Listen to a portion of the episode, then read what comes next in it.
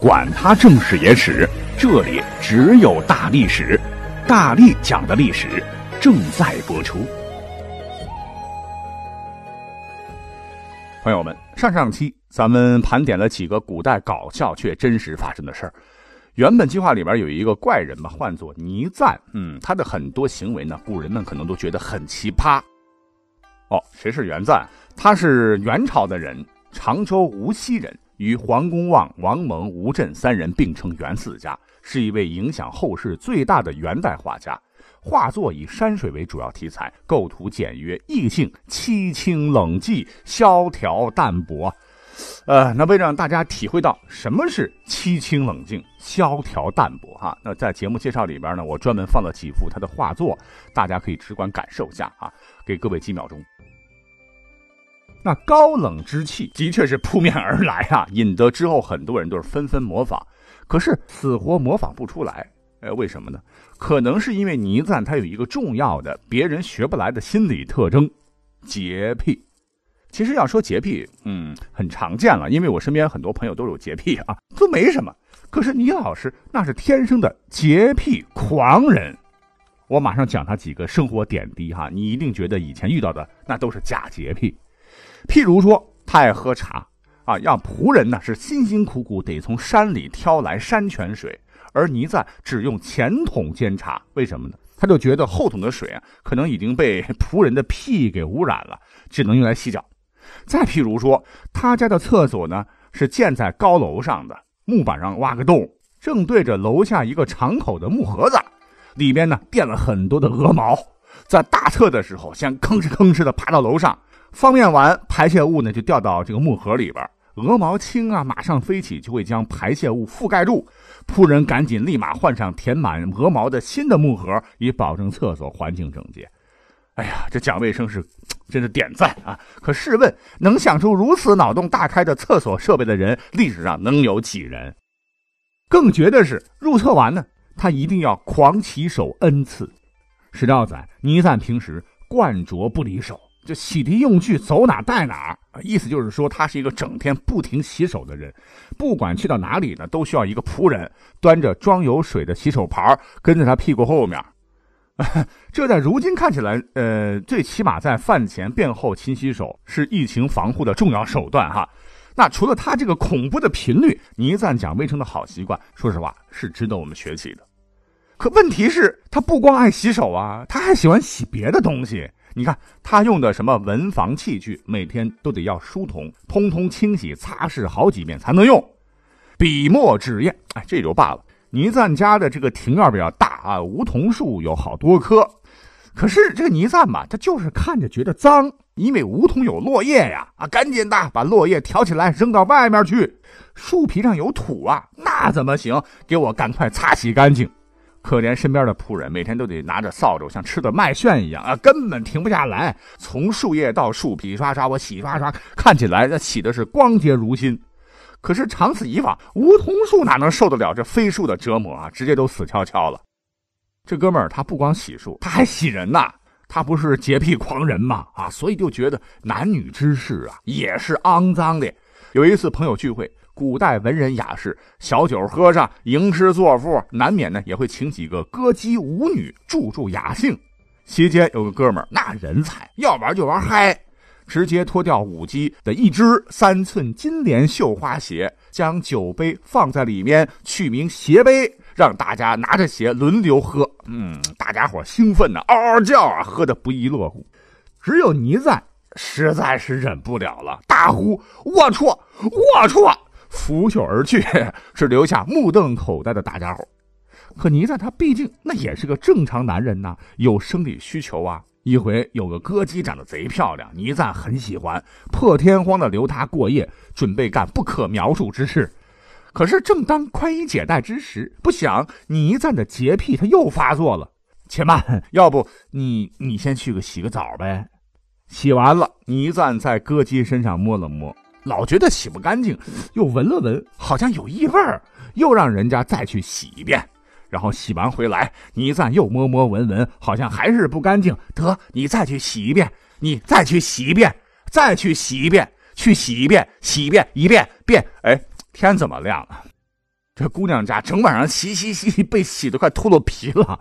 无奈之下，他只能让妹子走了。啊，倪瓒一生唯一的一次风流，竟然未遂了。可是这名声传出去之后呢，姑娘们都说通宵搓澡，那谁受得了啊？哈哈。于是乎，倪瓒就打了一辈子光棍啊。不只是洗呀，倪瓒对咱们卫生事业，我觉得最大的贡献哈，就是他对于病毒传播，那真是时刻保持警惕。有一说一，这真的是非常值得大家伙此时此刻认真学习的。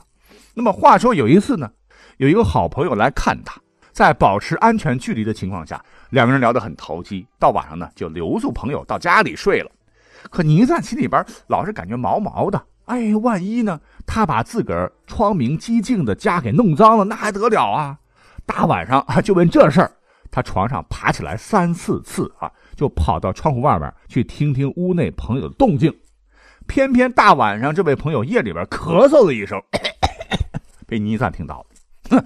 第二天天一亮，朋友离开，他赶紧派仆人在家中四处寻找，找魔呢。一定得找出那位朋友把咳出来的痰吐到哪里。结果呢，掘地三尺也没找到。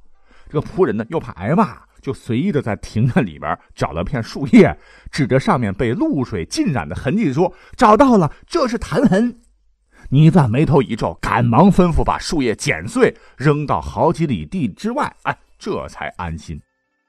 还有一回，倪瓒的娘亲病了，就请了当时的名医葛仙翁诊治。仙翁。自恃医术高明，也不是一个按常理出牌的人呐。当天天正下着大雨，葛仙翁就要求倪瓒必须骑着他特别喜爱的白马来迎接他。倪瓒那心里一百个不乐意，这马我一天刷好几遍呢。可是为了救老娘，也就让葛仙翁给骑了。嗨，可这老家伙专挑烂泥地走啊，把一尘不染的白马整得脏兮兮，成了黑马，全身都掉泥浆子。倪瓒真是恶心的不敢直视。可是为了老娘，也就忍了。那到了家，开完方子，葛仙翁不知怎么地，非要进倪瓒的书房青壁阁一关。这可是倪瓒的命根子，平时谁都不让进。为了老母亲，也只好勉强答应。可没想到，葛仙翁一进入这青壁阁，不仅胡乱翻看倪瓒收藏的书籍，还在地上踩了很多的泥脚印。更要命的是，还 啊啊去打喷嚏，随地吐痰。这不是飞沫传染吗？你好好的藏书阁就被搞得一片狼藉，葛先锋好不容易最终走了啊！倪瓒马上让人把这个青壁阁锁起来，从此再也没有使用过。嗯，由此可见啊，防止飞沫传播，注意与传染源的隔离，倪瓒那还真的警惕性蛮高的。后来，倪瓒得罪了元末农民起义军的领袖张士诚的弟弟张士信，这俩人都是朱元璋的死对头。本来张士信久闻大名，专门派人上门呢，给了一堆金子求画。可是倪瓒死活不答应，把这个张士信气的，你是不是就看不起我这个粗人啊？就想杀他。被别人好说歹说，那好，不杀可以，狠狠的抽他一鞭子，给我解恨。可是倪瓒挨打之后，竟然是一声不吭。别人就说了：“你假装喊一声疼也行啊。”可倪瓒却说：“不，一出声便俗了。”这可把张世信给气坏了，直接把倪瓒投进了牢房。一天呢，一位狱卒给他送饭，他让狱卒把饭桌举得要高于齐眉，比眉毛还要高。狱卒就追问：“我为什么要按你的要求去做呀？”倪瓒也没有回答。后来，另一位狱卒就说：“他是怕你的唾液弄脏了他的饭菜，所以让你举高点哎，这位狱卒听后的就极其气愤，嫌老子吐唾吗？老子让你吃饭香，直接就把锁链将倪瓒呢锁到马桶旁边来吃饭，让倪瓒天天被臭气熏着。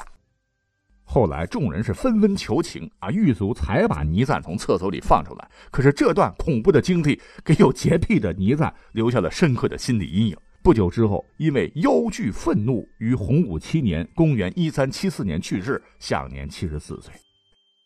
哎，其实抛开倪瓒过度洁癖的一面，哈，他讨厌随地吐痰，拒绝飞沫传播，隔离污染源，呃，就像他的画作一样，远离喧嚣，不轻易的聚餐，和其他人接触少。哎，那时候如果有口罩的话，估计老伙计每天得换十几个。那搁到现在，科学的来看的话，不要太过的情况下，都算是良好的卫生习惯了。只是可惜呀，他生错了年代哈，他的行为在卫生条件不太好的古代，反倒成为了被别人嘲笑的段子。不过你在，你并不孤单，因为你要放眼历史长河来看的话，跟你一样的伙计非常多哈。比如说在南朝有一个人叫做王思威，仆人服侍他穿衣服，必须得用白纸裹上手指才可以，这估计是世界上最早的手套吧。有一日呢，有一只野狗在他家的门柱上撒了泡狗尿，王思维忙令仆人冲刷门柱，刷完以后呢，总是感觉恶心，又吩咐仆人用刀刮了刮。想了想，还觉得不够，索性他竟然砍下门柱，重新换了一根。哎，下面这位也挺过分的，在南朝刘纵啊，有个书法家叫宗炳。这个故事就是有一天呢，家里来了客人，都等不得人家告辞离开，他就开始拼命的擦拭人家坐过的椅子，擦擦擦，我摩擦摩擦，在这光滑的，你摩擦个毛线呢？你对点八丝不行吗？在宋代，还有一位我们都熟知的大书法家，唤作米芾，外号米癫。他跟倪瓒是有的一拼呐。平时就特别特别爱洗手，爱洗手那是个好习惯。我们现在大力提倡勤洗手，可他没有够啊，是一言不合就洗手，还超前发明了自来水，就专门找个人旁边站着，拎着一把大银壶往外倒水。脸盆也不要啊，自个儿接着水洗。洗完之后呢，也不用毛巾擦，可能嫌不干净吧，只用双手相互拍打，一直把手拍干净为止。光洗手还不行啊，他的衣服也得干净的不要不要。他当官当的大哈，在朝廷上，如果他的朝靴不小心被人碰到了，他回家以后呢，一定是刷了又刷，多次刷，把这个靴子刷的是破损不堪。朝廷不是发朝服吗？他怀疑有人穿过，拿回家也是玩命的洗，一遍、两遍、三遍。结果朝服上的花纹都被他洗掉了，在古代这是严肃的政治问题，直接被降级处分了。可这些呢，米芾压根儿不在乎，甚至他女儿的终身大事，他都得干净的来。说米芾啊，有一个女儿特别漂亮哈，到了适婚年龄啊，名门闺秀，上门提亲者络绎不绝。可是米芾啊，一个都看不上。最终有一位南方的小伙子，名叫段福，福去的福哈，字去尘，尘土的尘。